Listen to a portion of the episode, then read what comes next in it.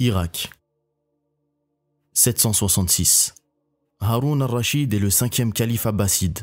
Popularisé par le récit des mille et une nuits, son règne incarne à la fois l'apogée du califat abbasside et les prémices de sa chute.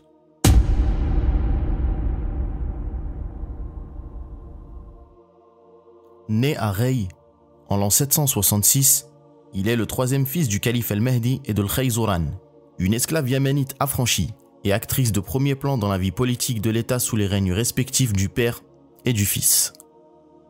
Évoluant dans le luxe et les jardins d'une Bagdad fraîchement construite, Haroun reçoit les grandes lignes de son éducation par sa mère, mais aussi via son tuteur Yahya ibn Khalid. Ce dernier est alors chargé d'administrer les provinces du jeune Haroun, à savoir les Firiqiya, l'Égypte, la Syrie, l'Arménie et l'Azerbaïdjan.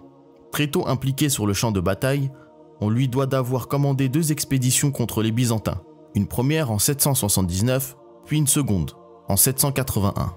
Victorieux, Haroun avait par là permis aux Abbassides d'atteindre pour la première et dernière fois les rives du Bosphore.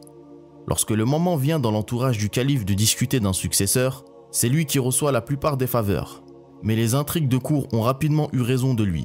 C'est El-Hadi qui prend le titre de calife à la mort du père, en 785. Humilié et reclus au fond de la cour, Haroun avait failli renoncer à ses prétentions au califat sans l'insistance de Yahya ibn Khalid. C'est alors grâce à une conspiration et eu raison d'Al-Hadi que Haroun devenait enfin le nouveau souverain des musulmans moins d'un an plus tard, en 786. Âgé de 20 ans, Haroun arrivait à cet instant à la tête de l'État le plus puissant du monde alors, ayant fait de Yahya ibn Khalid son plus proche vizir. Il s'entoure très vite de Mawali et d'Enuq. Souhaitant mettre un terme aux velléités des uns et des autres, il déclare l'amnistie générale à l'égard des principaux opposants aux Abbassides. Il redouble cependant de fermeté quant aux dhimmi, présents sur son sol. On se souvient ainsi, Haroun avait donné l'ordre de démolir les églises le long des frontières islamo-byzantines. Il a en outre ordonné aux dhimmi siégeant dans la capitale de se distinguer des musulmans, et ce, en portant des vêtements différents. Très actif à la guerre, Haroun al-Rashid sera constamment en conflit avec les Byzantins. Il participe même personnellement à la plupart des batailles. Les armes sont pourtant bien baissées sous son règne, lorsque l'impératrice Irène, souveraine de l'Empire byzantin, entre 797 et 802, réclame la paix au commandeur des croyants. C'est la venue de Nicéphore sur le trône byzantin, en 802, qui relance les hostilités, mais Haroun défait l'empereur des chrétiens en 806, lui reprenant par la même occasion Héraclée et Tian, contraignant encore Nicéphore à payer une capitation. Cherchant à réinvestir la Méditerranée, Haroun al-Rashid est également le premier calife abbasside à attacher de l'importance à se doter d'une puissante force navale. Il mène ainsi plusieurs incursions fructueuses sur les eaux. À Chypre en 805, mais aussi à Rhodes en 807, sans réussir néanmoins à les garder.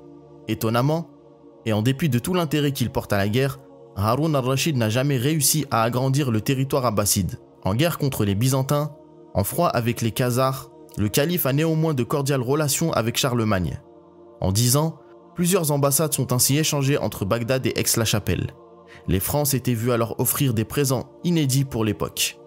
Des aromates venus des confins du monde, des tissus de Perse et d'ailleurs, une horloge automatique à eau, et plus étonnant encore, un éléphant de guerre, blanc, nommé Aboul Abbas. De l'autre côté de l'Empire, dans la région du Maroc actuel, les choses n'allaient cependant pas au mieux.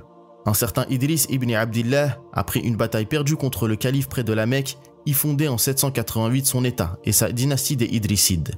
C'est Haroun le fera tuer par l'entremise d'envoyés venus à lui peu après. Le fils d'Idris saura pérenniser la dynastie, empêchant par là les Abbassides de reprendre le contrôle du Maghreb.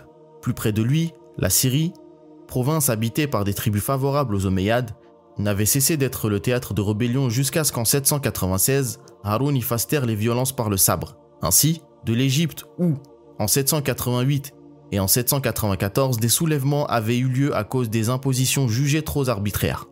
Aucun des gouverneurs envoyés là-bas n'avait alors réussi à y faire régner l'ordre, jusqu'à Ibrahim ibn al-Aghlab.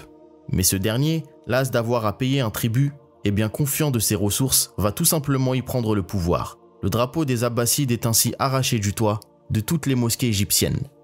La dynastie Arlabide naissait de ce geste en 800. Un peu plus tôt au Yémen, une révolte avait aussi chassé du pouvoir le client d'Al-Haroun al-Rashid, Hamad al-Barbari. mais le calife va réussir à faire exécuter les comploteurs et rendre le pouvoir à son homme.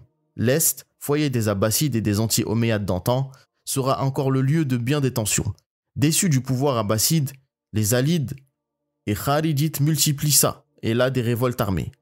C'est là que les Barkamides joueront le rôle le plus important de leur existence. Mécènes et politiciens de premier plan à Bagdad, ils avaient régulièrement eu à s'entretenir avec les populations réfractaires à l'ordre abbasside.